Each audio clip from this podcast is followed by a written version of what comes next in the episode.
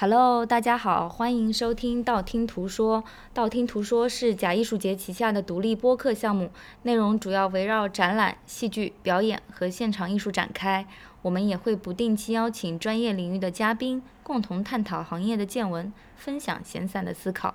播客由两位不善言辞的文化艺术领域素人工作者主持。我是 Mag，我是橘子。以下是我们的试听期内容。嗯，伙伴，那么试听期，首先我们要解决一个问题，就是说为什么我们的播客迟到了呀？因为录播课实在是太难了，真的是，所以呢，我们这个试听期首要要解决的是技术问题，然后是我们两个人因为太熟了，还要解决一个衔接上的问题。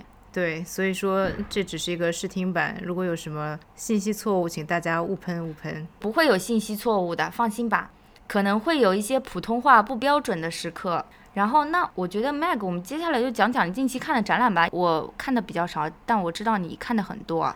呃，你看了不少上海的吗对，那上海的，我们从上海我们看过的讲起。？Francis Alice，对对对，上海外滩美术馆这个叫做“消耗”的个展，不知道大家都去看了没有？我们俩是真的很喜欢。是虽然说展品不太多，但是我真的很喜欢他这个布展的逻辑，嗯觉得能清晰的理解这个艺术家是怎么创作的吧。嗯，它空间也很漂亮啊，对啊，然后跟它的展品搭配的非常非常的完美。然后这一次的话，我个人非常喜欢的作品终于见到了，叫《龙卷风》。对，四十分钟，十年。对，这个艺术家还是非常有耐心啊，他好像好几个项目都做了好久。对，感觉他的项目里面都是能看出不断的尝试，不断的去完善和一些时间的痕迹吧。嗯，然后他个人好像非常喜欢从走路中得到一些哲学的启示。然后龙卷风现场，其实我自己觉得是很震撼的。是，特别是非常建议大家把这个四十分钟全部看完。嗯，躺在地上，他们也有提供这样的躺椅啊，挺嗯挺舒服的。嗯，然后有这种混乱的感觉，在混乱中寻找秩序。是这样的。然后你也觉得 Francis Alice 有点像一个堂吉诃德，追逐风车，没错。那么关于其实关于这个艺术家，我我们之前有写过，在假艺术节有发过推送，那么就不再赘述了。嗯之后我们可能在配套这个播客推出的推送里面会提供链接供大家阅读。啊，非常值得去看一看，而且它真的有很多很有趣的，其之前有很多很有趣的 project。没错，我个人最喜欢的是那个 Night Watch，其实就是一只狐狸呃在英哎，国不要讲，大家去搜索 Night Watch。嗯，对的反正 Francis Alice 非常慷慨，他之前几乎所有的大部分的行为作品，呃的影像都在他的个人网站上面。开源艺术家，嗯，非常棒。对的。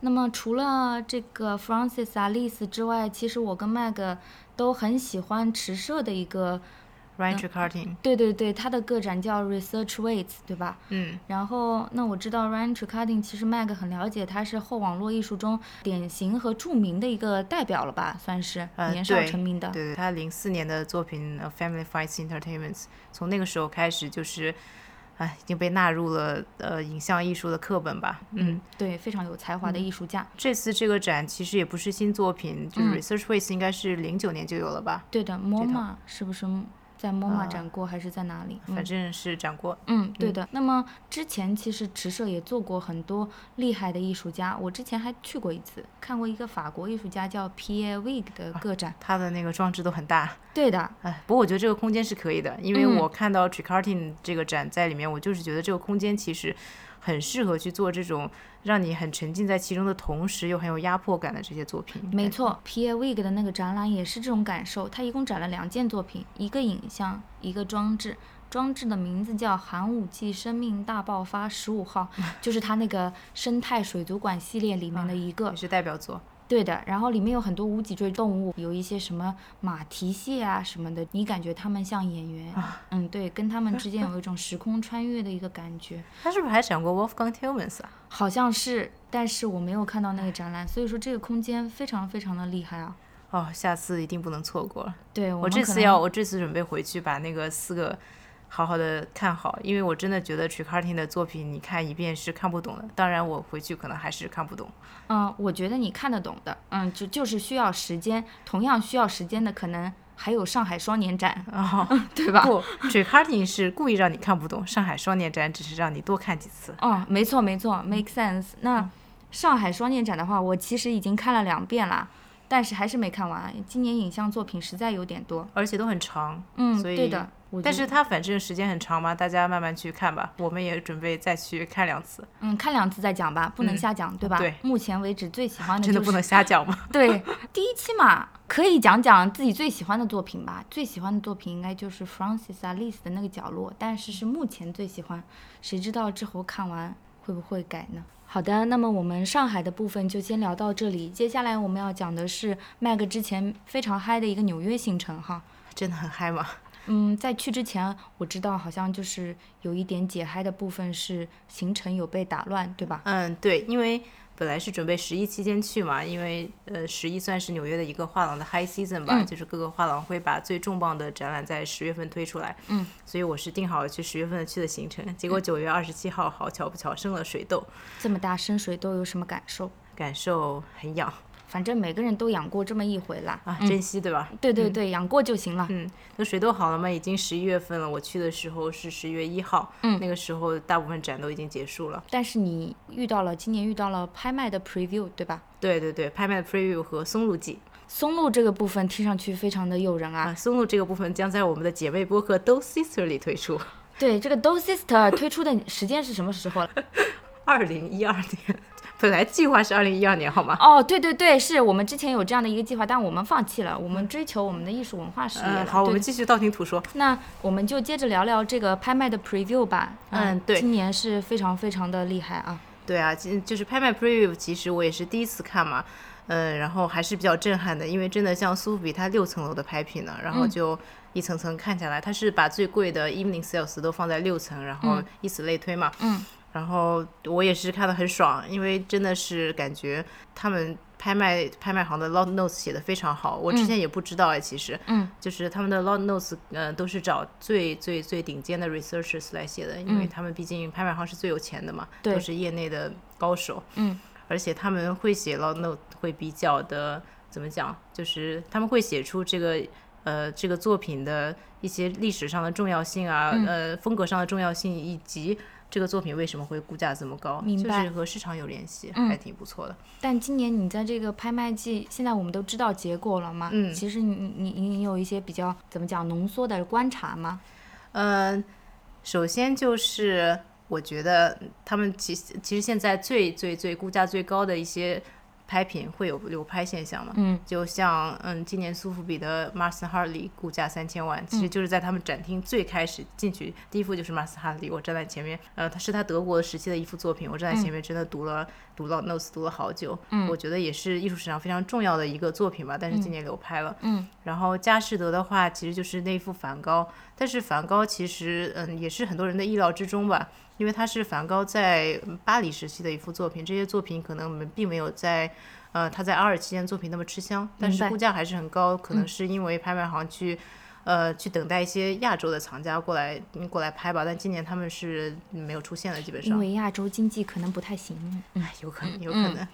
啊，还有就是对黑人艺术家，呃，黑人艺术家持续了在五月份五月份 auction 里面的创纪录的嗯浪潮，继续在、就持续走高。嗯。因为像我们知道，五月份 Carrie James Marshall 就是创了自己的一个拍卖记录，而且是翻了四倍嘛，嗯，卖了两千一百多万，嗯，然后这次依旧是有不少的黑人艺术家在，呃，有在拍卖上出现，然后包括 Jack Whitten 啊，包括 Coscott，、啊、他们都有拍出比较好的、比较好的价钱。嗯，那说到这个创纪录，我们都知道大卫霍克尼今年也是创了一个记录。对啊，再是艺术家最高的拍卖额度，嗯，大概是九千多少？九九千零三十一万。嗯，然后我知道关于霍克尼这幅画的一些啊、呃轶事，算是一九七二年的时候，其实他以一万八千美金，也是当年的一个天价、啊、卖给了一个藏家。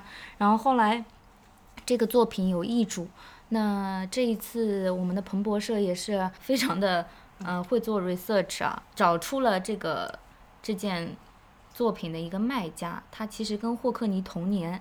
然后是英国的一个富商，是那个托特汉姆热刺俱乐部的老板，好像。哇，那真的是很有钱，因为热刺热刺的给人的感觉一直就是十几年来非常的有钱。嗯，没错。但是基本上来讲的话，我们在拍卖拍卖行业里面，其实很少会去讲卖家和买家的身份，对吧？嗯、对啊，因为你其实做一个很巨大的交易，你并不太想让人知道你的身份嘛。嗯。所以很多作品其实就是 top tier 作品，都是在 private sales 里面就直接，嗯，就直接被卖掉了。嗯。就是找一个 art art advisor 可能就卖掉了。就是真的在拍卖市场上如此高调的出现的，其实是少数吧，我觉得。嗯嗯。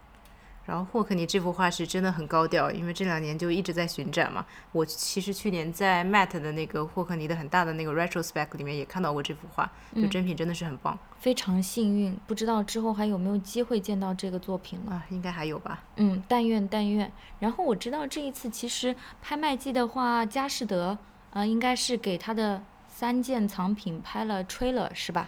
对，就是那种动画 trailer。啊，现在都蝴很流蝶在行哈蝴，蝶在草上飞这种，很流行让名画动起来，好像而且就是放在他们的大厅里面循环播放，感觉特别违和。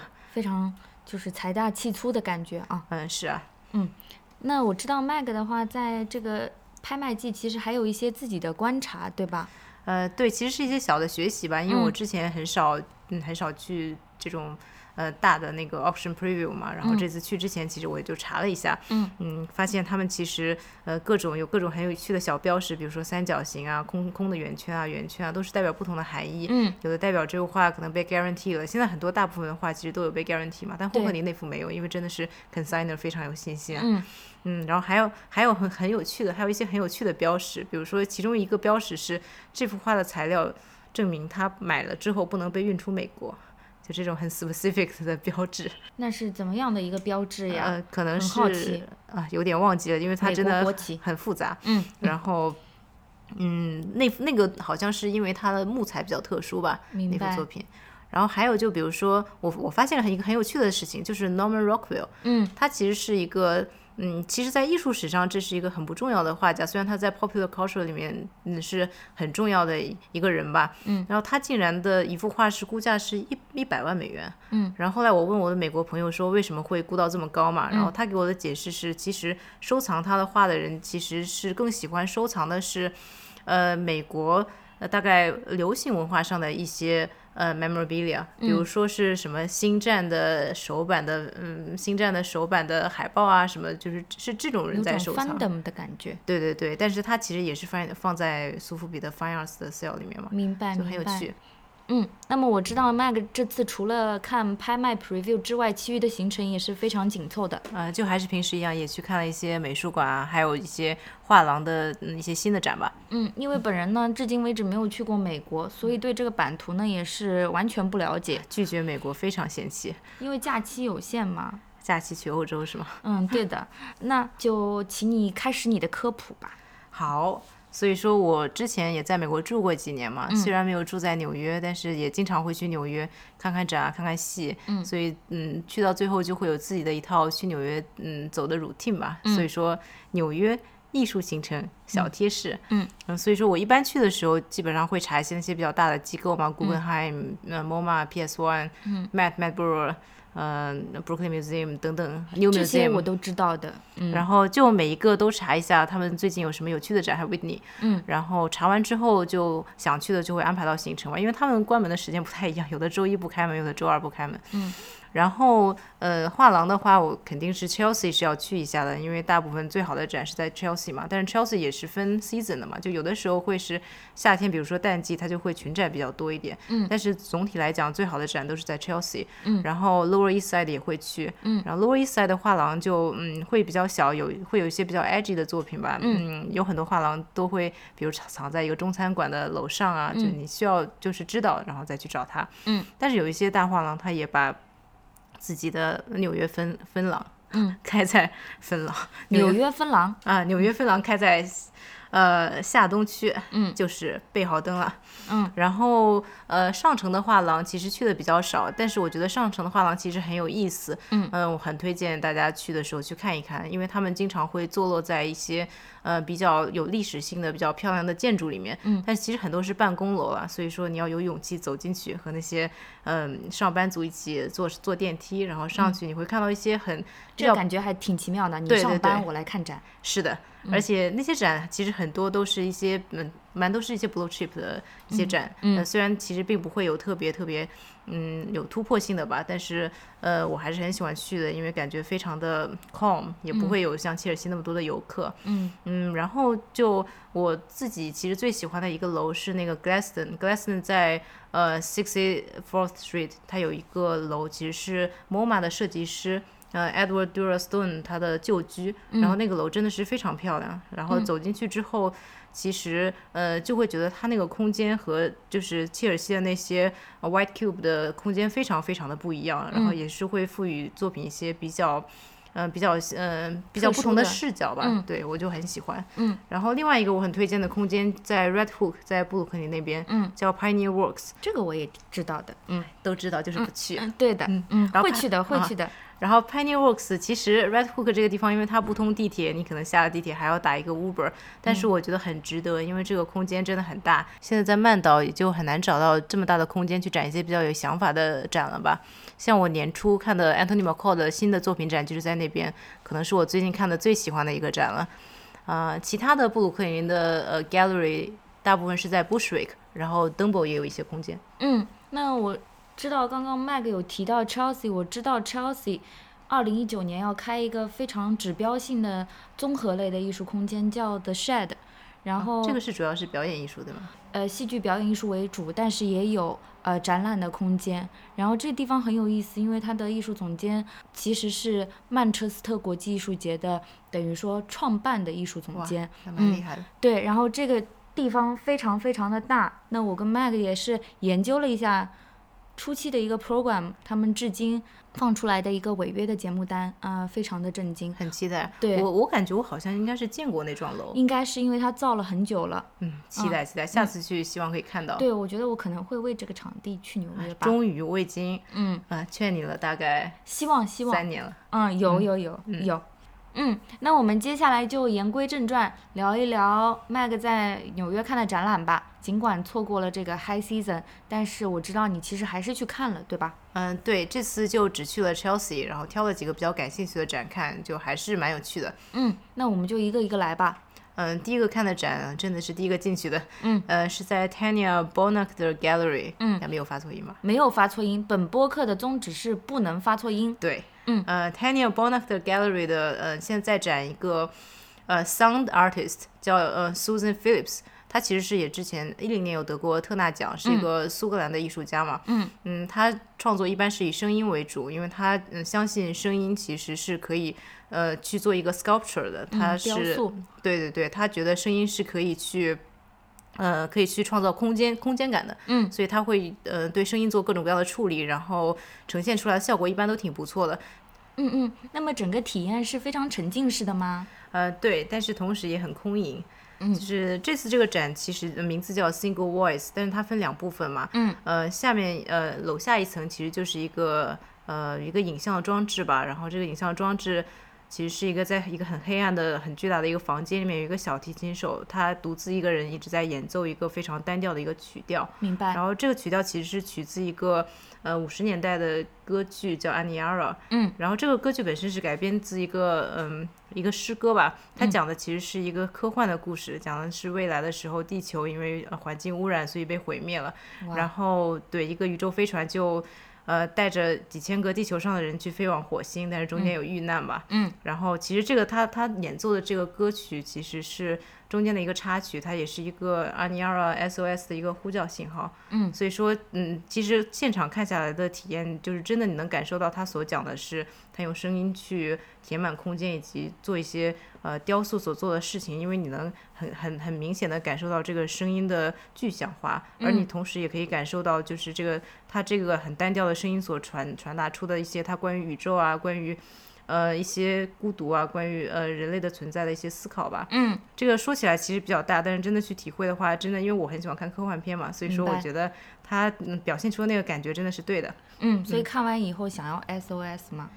啊，看完以后就去了二楼，哦，二楼就完全不一样。二楼嗯是一个比较，嗯、比较，嗯、我我所讲就是比较空灵的一个展览吧。嗯，它其实是也是它受另外一个一个音乐启启发，这个音乐就不是关于未来的是一个巴洛克时期的，嗯，十嗯十七世纪初吧，嗯的一个巴洛克时期的音乐叫 Seven Tears。嗯，它其实是一段，嗯、好像是一段室内乐，它描述的就是一个眼泪如何滴下来，它有七段音乐，它表现的是呃七种不同的一个的调式吧。嗯，然后他呃这个艺术家把他所呈现出来的其实是用七张黑胶唱片，然后对，然后他去呃受这个启发，他去演奏了七段音乐，但他所谓的音乐其实是他摩擦杯子边所呈现出的声音。明白。所以是七张黑胶唱片同时播放，还是对，是同时播放的，嗯而且七张黑胶唱片它是也用了一些像雕塑式的一个一个或者建筑师一样的，就是充满空间的方式吧，它有、它它的摆放也有想法的，明白？嗯，而且也是就真的你真的去现场听的话，其实你能想象摩擦杯子边的声音嘛，其实也是充满了科幻感的，嗯，此时此刻很想去现场了，嗯，哎，对，真的真的只能假。想一下，嗯嗯，以后有他的展可以去看一看。嗯，呃，因为这个声声音艺术真的需要是在现场去看和聆听、去体验嘛。完全。然后我觉得这种空灵的感觉，真的让我想到之前读的很多 dystopian novels，嗯因为真的是呃很有科幻感。嗯嗯，然后它这个展也有配图一些一些画作，就是比较 monotone 的一些画作。其实我我觉得相搭配来讲的话，真的是整个氛围非常的完整。嗯，对对。呃，然后另一个我蛮喜欢的小展是 Denise 呃 Corey Gallery 的，它的一个 Elise Ansel 的展。嗯。然后这个呃这个展的名字叫 Time Present。嗯。这个艺术家我觉得蛮有趣的，是因为他的所有的他他其实是一个呃抽象艺术家了，抽呃抽象艺术家是一个以色彩为主的抽象艺术家，但是他的所有的作品的出发点都是一些 Old Masters 的名作。嗯。呃，比如说他会去。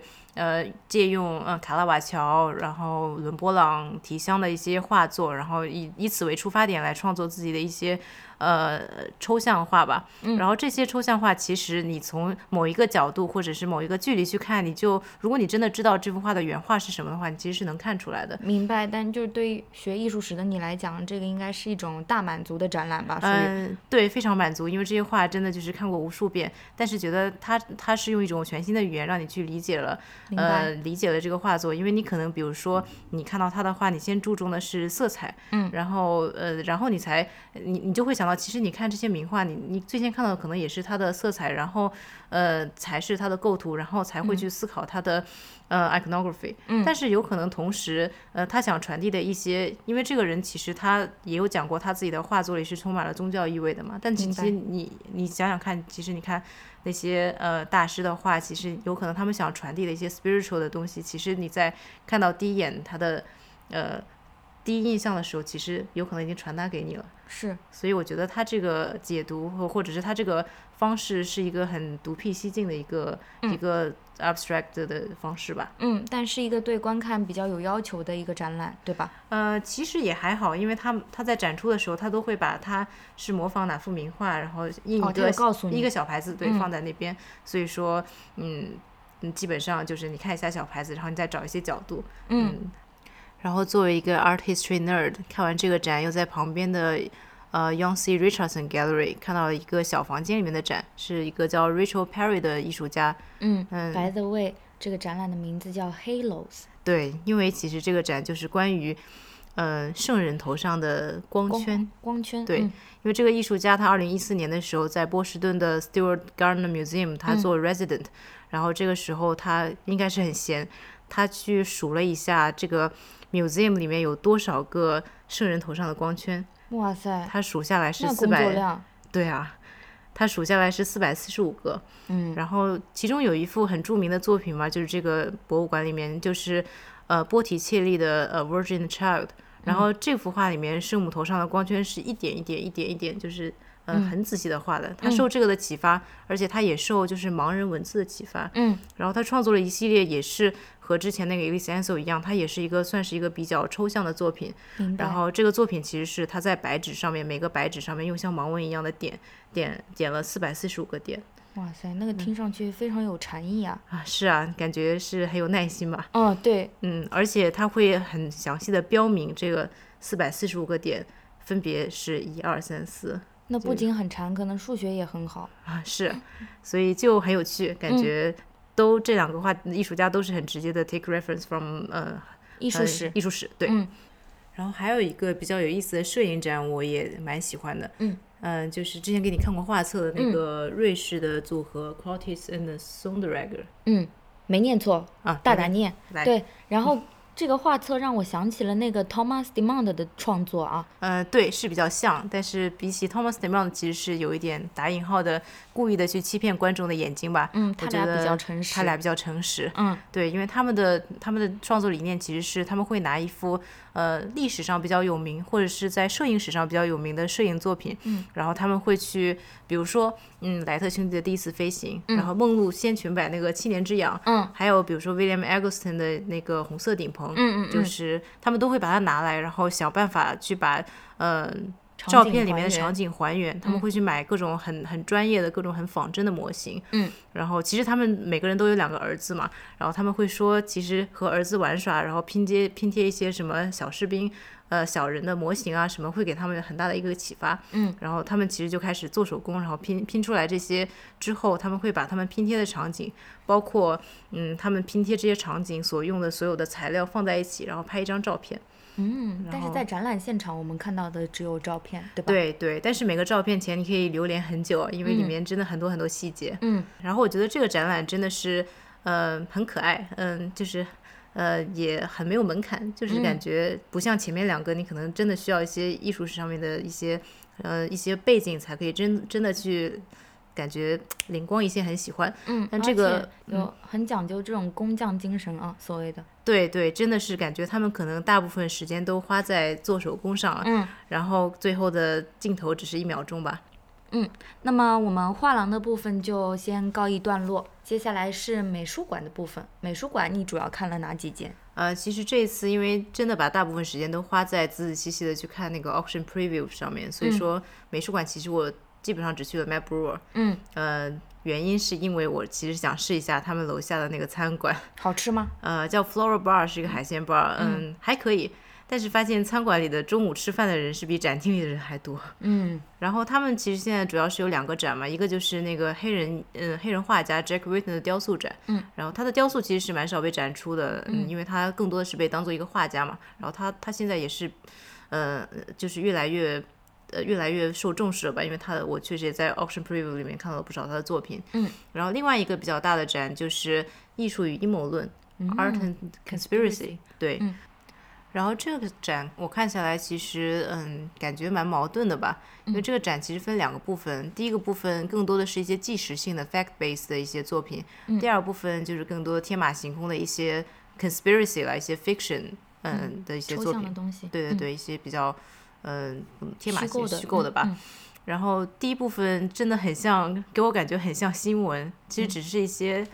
嗯，艺术化处理的新闻吧，因为我自己本身就觉得这个艺术作品，每个艺术作品本身其实就承载着很多的政治意味嘛。但是我觉得，如果你过分的去强调这个方面的话，其实你真的就是 another form of journalism。而嗯，其实之前那个展的很多艺术家，其实之前就是做新闻的工作者，我感觉他们的比如说一些很喜欢。对对对，这位学新闻的同学，嗯嗯，然后第二个部分我我相对来讲更喜欢，因为第二个部分是一些 co arts 他们七十年代的一些呃一些艺术家由他们来嗯主要的构成第二部分展览，然后呃他们更多的是比如说那个时候美国发生了很多事，比如说越战啊，然后肯尼迪总统被刺杀啊什么，就是时代是一些很慌乱的状态嘛。嗯，然后我最喜欢的其实就是 Mike Kelly 的那个作品，他他的几幅作品都蛮喜欢的，因为其实 Mike Kelly 的作品也是比较。嗯，这两个 curator 也是被 Kelly 的作品所启发才会策这个展嘛。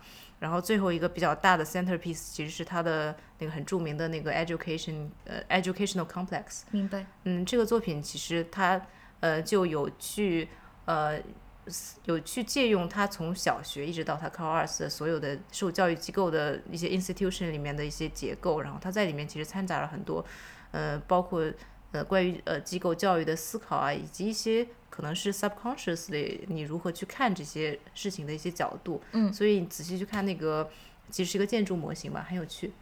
啊，然后当天也去了 Met 主管看了那个德拉夸的那个比较大的展嘛。嗯，这个艺术家应该是你学生时代非常重要的一位吧？呃，对，从 Art History One One 就一直学到十八世纪，呃，艺术吧，就嗯 David vs Delacroix 就是一个很很重要的题材吧。嗯，新古典主义对立呃浪漫主义。嗯但是其实嗯、呃这几年就很少去看这样的展嘛。嗯，虽然说感觉这个展很大，需要去呃需要去看一看，其实也挺不错的。但是我觉得这种展大机构每年测一测，就是很难找到一个很好的、很新的角度再去看待它了。嗯，我觉得就是呃相同的，就是其实 Matt 去年也有展那个。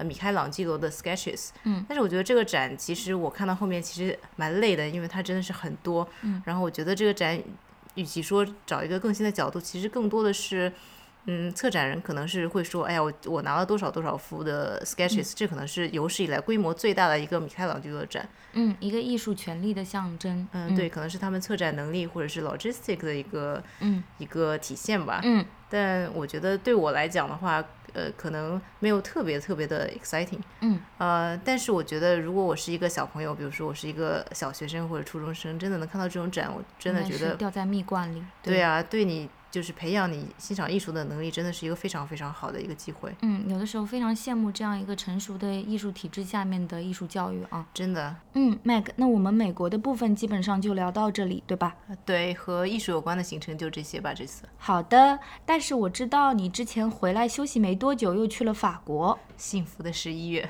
表示大型羡慕。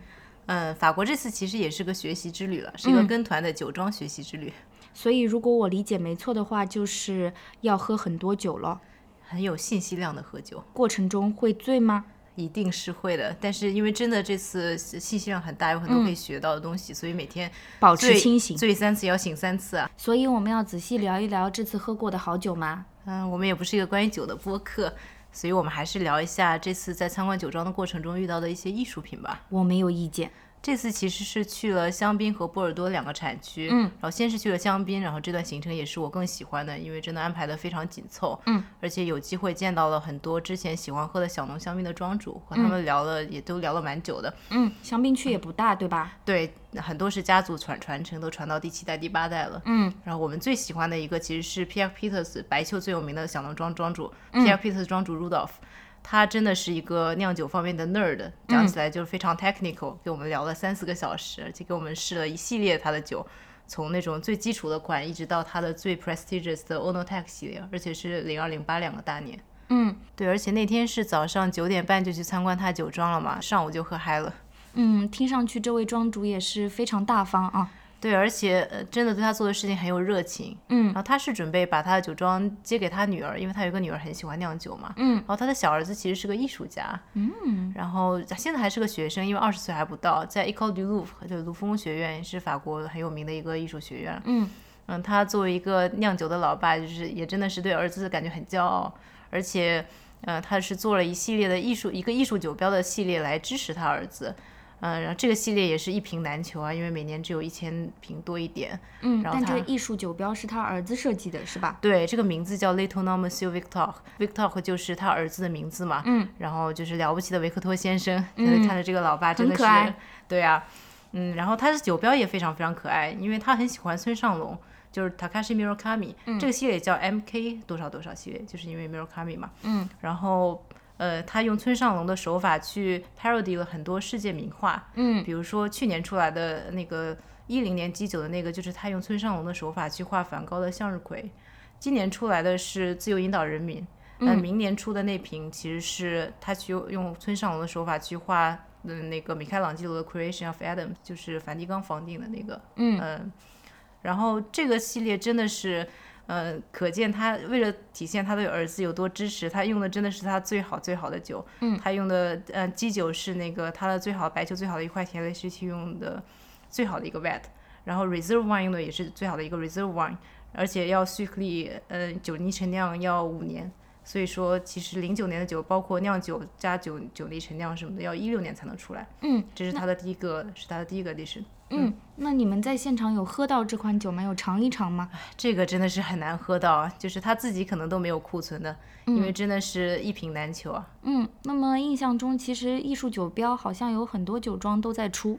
对啊，最近艺术酒标、艺术酒瓶感觉已经变成了一个潮流吧。嗯，像我们这次其实去香槟也有去参观一些大厂，就是 Tattinger 就也有做艺术酒瓶，而且找的都是赵无极啊、Armand Barcelo 这种大艺术家。嗯，但是感觉真的是有一点凑热闹。相比较而言，Rudolf Peter 做给儿子这个系列真的是非常温暖，而且很特别啊。嗯，而且最主要是 PP 的酒真的是很好喝。嗯，那么我们香槟区的好喝的内容就到这里为止了，对吧？对，差不多了。好的，那么我们接下来进入波尔多区。好，我们这次波尔多行程其实也是蛮主流的，就是五大庄加男爵加低金。嗯，然后波尔多因为是一个比较有钱的产区嘛，所以有钱的地方就有艺术，所以这次行程也有蛮多和艺术有关的东西吧。嗯，感受到艺术随着资本的流动。对啊，比如说呃拉图的老板 Pino，他自己的 Artemis Group 就有很多的收藏嘛。嗯，所以说拉图就是真的进去之后就嗯 reception 一副 Mattel Has 真的就把你镇住了，然后里面也是布满了当代艺术的就是收藏吧。嗯，Artemis 好像也是，如果我没记错的话，佳士得的母公司。对啊，就是和艺术有着千丝万缕的联系吧。嗯，呃，他自己的建筑也很好看，就是我们都觉得吧，被奢侈品公司收掉的酒庄就是很注意自己的外形呈现吧。嗯嗯，然后说到外形，这个马哥其实他的新的 annex 是 Norman Foster 建的。哦，大建筑师事务所。对啊，然后我还是蛮喜欢他新加的这一部分的，因为觉得他一方面和这个一八一二年建的这个主庄很没有违和感，另外一方面它有自己的现代性，所以说看起来和里面的不锈钢酿桶一体化很一体化。对，哦对，其实我们还有去右岸，我们就去了金钟、白马和 Petit Village 三个酒庄。嗯。然后金钟这个酒庄，它名字 Angelus 嘛，其实我这次才知道，它这个名字是一段晚起词的名字。嗯，其实这个词也是我们都知道那个名画米勒的那个晚起，也叫 Angelus、这个酒庄也是拿它做了点文章，有雇了个呼应。对的，雇了一个插画师，画了一系列的呃插画吧，就是这个晚起的这两个人的姿势，然后站在世界各地。嗯，真的是蛮有意思的。也象征他的酒远销全球。啊，有可能。好，那么我们还是回到左岸吧。嗯，呃，整个波尔多和艺术最有关系的酒庄应该就是木桶了。呃，木桶的酒虽然在五大庄里面可能比较一般的吧，算，但是他们通过艺术酒标这个 project 真的是声名远播啊。然后这个 project 其实一九二四年就开始了。哦，这么早？对啊，那个时候只是他的老庄主觉得这个。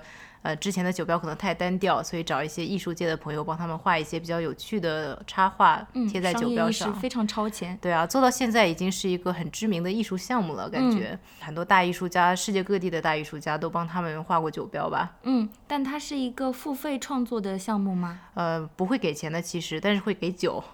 给酒听起来更诱人一点。对啊，其实我也蛮好奇的，到底会给多少酒才能请得动这些大艺术家？我猜可能每一位都不太一样。呃、我有问过，他们没有告诉我，嗯、我估计可能是不太一样的。嗯，而且这个项目我觉得比较有趣的是，他们呃委任的时候吧，大概不会告诉艺术家具体的，他们不会限定主题，嗯、所以其实有很多人会天马行空的去作画，然后每一年的风格都会有很大很大的差别，非常自由。对啊，所以说这个项目可能大家都知道，但是。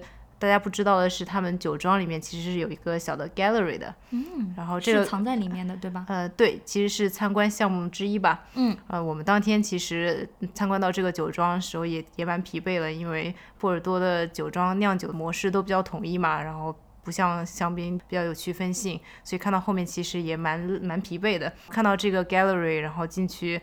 呃，放松放松，换一个脑子，其实感觉挺不错的。嗯，那 gallery 的收藏是有主题的，还是说？呃，其实就是他们庄主的私人收藏吧，但是它其实更偏向于所有和酒有关的藏品。嗯，然非常点题。对，但是它其实没有设定年年代或者什么，有东方的也有西方的，然后从中世纪一直到现代都有。嗯，那么这一次麦给也是从木桶带回来了两套酒标明信片。对啊，人手一套。嗯，但是我们没有送礼的环节。呃，本播客不送礼物。嗯，只是纯粹的想拆一下，那让麦给拆一下吧。来来，我们看一看。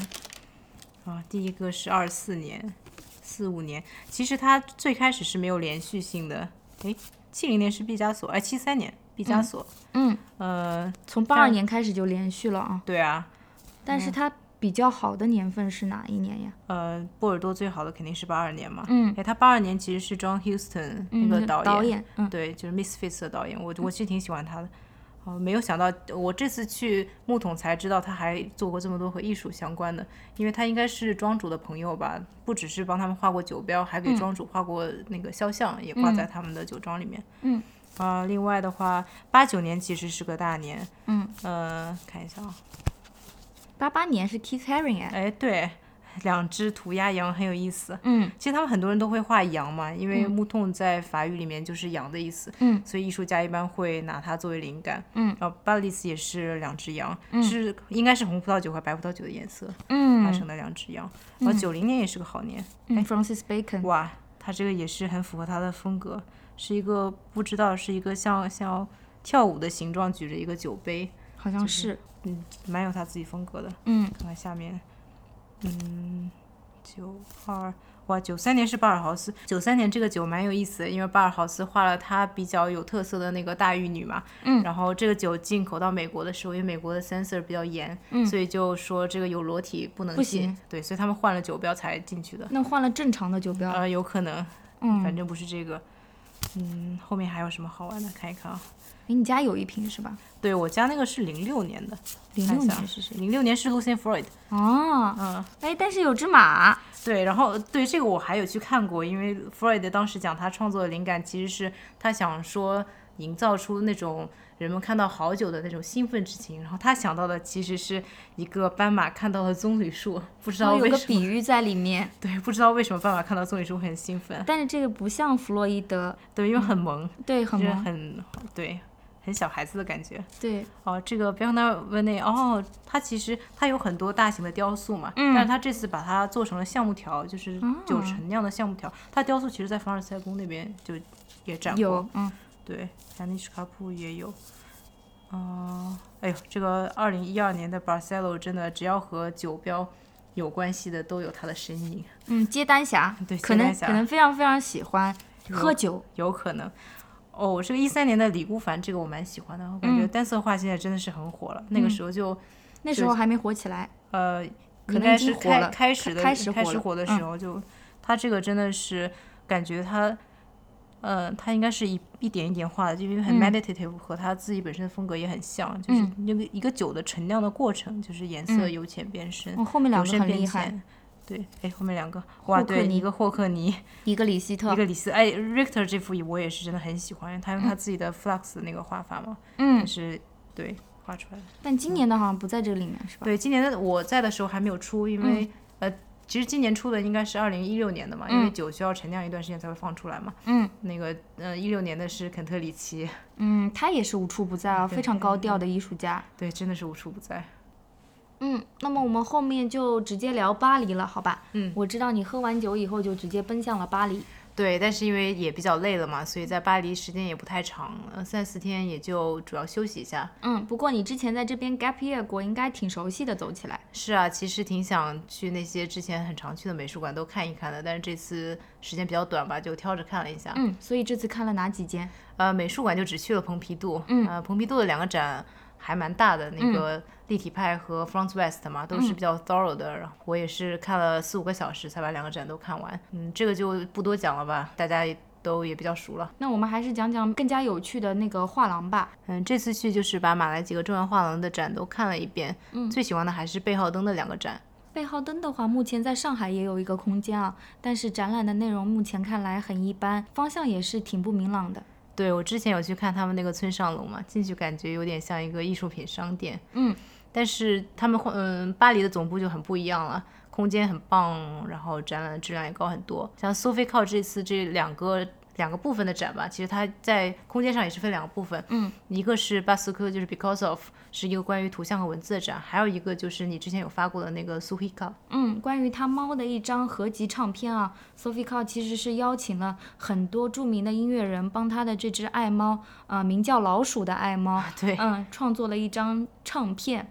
然后里面参与的艺术家包括，比如说 Jarvis Cocker 啊，Ragnar Kjartansson 啊，Benjamin Biolay、Bono 都很大牌。The National、Laurie Anderson，像 Laurie Anderson 更是跟这只猫应该是有过非常亲密的互动，所以你能听出来这个情感。呃，其实它展出的现场除了这张唱片之外，它还有一些文字啊、图像啊，还有一段影像吧。嗯，算是给猫做了一个葬礼吧。嗯，对。但其实我更喜欢他另外一个展嘛，就是那个呃巴斯克 because of，因为这个展其实是一个关于图像和文字关系的。这个 Sophie Carr 也是自己也是多年来很感兴趣的吧。这个展其实要要形容一下，因为它进去之后，你其实看到的是有很多张黑色的幕布，这个每个黑色幕布上都写了一段文字，有长有短，这些文字都是从 because of 这个词开始的。比如说有一段文字是因为我在网上看到了一段关于我的形容，Sophie Carr 这个人不要小孩，我觉得这是一段诽谤。嗯，然后当你看完这个文字之后，你会蛮疑惑的，对吧？然后你走到前面去。拉开这个幕布，其实看到的是 Sophie Carr 手里抱着一个小孩，很开心的。对，所以其实就是，嗯，他有去去探索这个文字和图像的关系，以及让你去 physically 去体验这个关系吧。嗯。然后他之前有有讲过，说他这个 inspiration 来自于哪里？其实是他八五年的时候和另外三位摄影师一起参加一个关于摄影的 panel。他说他和之前的两位摄影师讲的时候，下面观众都昏昏欲睡。嗯，然后最后一位上来的时候就是 Denis Hosh，也是一个很有名的摄影师。他上台的时候，他就把整个幻灯片全都关掉了，然后他就开始给观众形容他拍每张照片前是什么样的情景。然后下面观众听的都很入迷。等到他形容完之后，他会忽然点亮幻灯片。然后观众就会看到那个图像呈现出来，跟想象的肯定是有一些出入。呃，对，有的可能是一样的，有的可能是不同的，但是这个逻辑就很有意思嘛。嗯，Sophie Carr 有讲过说，其实现在很多，比如说杂志图片的配图啊，或者是个报纸，对，或者是呃图片下面的配的文字吧，就是 legend。嗯嗯，其实很多都是废话，因为比如说你看到一个男人躺在沙滩上，然后下面形容是 a man on the beach，这其实没有什么意义的嘛。所以说他其实是想要。去让大家反思这个逻辑，嗯，所以说他的配图其实很多是一些很古怪的关系了和文字，嗯。贝奥登另一个展也是一对 Blue Chip 的艺术家吧，Elm Green Drugset，嗯，北欧的艺术家组合，呃，这几年蛮火的，嗯，他们为这个展也是做了一个大型的 installation，嗯，放在底层是一个沥青的海洋，嗯，就是一个沥青的路面，感觉像是被翻起来的，就是感觉有点像一个破冰船把一个。北极的海洋破开来，嗯，然后这些沥青路面上还留着他们本来的一些标识啊和一些本来的一些装饰，就会让人去思考说谁去把这个沥青翻起来，以及这到底是一个路面还是一个海洋还是一个怎样的？嗯，这让我想起之前他们在。伦敦白教堂做的展览，好像也是把整个美术馆的空间做成了一个废旧的游泳池。哇，好想看！然后这次在二楼有展他们一些之前比较有代表性的作品吧，比如说 Human Size Sculpture，就是 Human Size Ear，Human Size Swimming Pool，就是那个游泳池翻过来的那个。然后我比较喜欢的一个作品是一个吧台，嗯，但是这个吧台你仔细观察会发现它其实是没有进口的，而且它的啤酒的 tap 全都是对向外面、对向顾客的，一个毫无功能性的吧台。对，就蛮引人思考，到底是在什么情况下会变成这样，以及会出现的。除了这两个展览之外，还有其他推荐的画廊吗？其实有一个画廊叫 Frank Elvis，嗯，印象蛮深刻的，因为它这个画廊坐落在一个院子里面，嗯，而且它整个门都是黑色的，也没有牌子，不好找。对，这个画廊让我感觉真的去看画展前做 research 还是蛮重要的，先要查一下你想看的展览嘛，嗯，因为他这个展我真的是蛮有兴趣的。这个艺术家叫 David Blula，嗯，是一个葡萄牙艺术家，嗯，他这个展主要是他用一些现代的科技去模拟人类的情感，他的展览的名字就叫 Outsource Effects。嗯，他比如说用心电图啊，用一些呃造水的机器啊，用一些温度计啊，去表达你的感受、你的心跳、你的体温等等。他想讨论的其实是在这个呃信息化的世界里，人类的情感被放置在怎样的位置，以及有什么样的呈现方式吧。嗯嗯，这个印象是蛮深的。还有 Tadias Rupak 他在展一个。画眼影的艺术家，就是你之前发的那个。我们之前有把它发去微博，然后得到了一些网友的反馈。那网友的反馈都是在猜这些夸张的尺寸的眼影盘的牌子，也是一个意想不到的效果。对的，这位艺术家其实叫 Sylvie Flehy，是一个瑞士人。嗯，他在过往的作品中也讨论了很多跟消费主义相关的话题啊。对他也有做那个比较有名的是把名牌手袋放在 out of context 的位置，所以差不多了这期。嗯，我们就录到这里吧。以上就是我们试听期的内容啦。下面是 After Dark 试听版。After Dark，能听到这里的大概有两个人吧。我们的妈妈，妈妈们好。嗯，然后我们交代一下为什么要叫道听途说吧。好，跟啾啾问好。啾啾告诉我们这个播客要叫道听途说的，我们觉得这个 idea 非常棒，就直接拿来主意了。嗯，啾啾是我们非常要好的朋友，想念伦敦，对，想念和周周一起看戏的日子，对，跟他说新年快乐。如果这个播客可以在新年之前上线的话，我们一定能在新年前上线的。好的，说真的，你觉得周周能听到这里吗？肯定会听到的呀，因为我们会告诉他，这期播客里面他出现了。好的，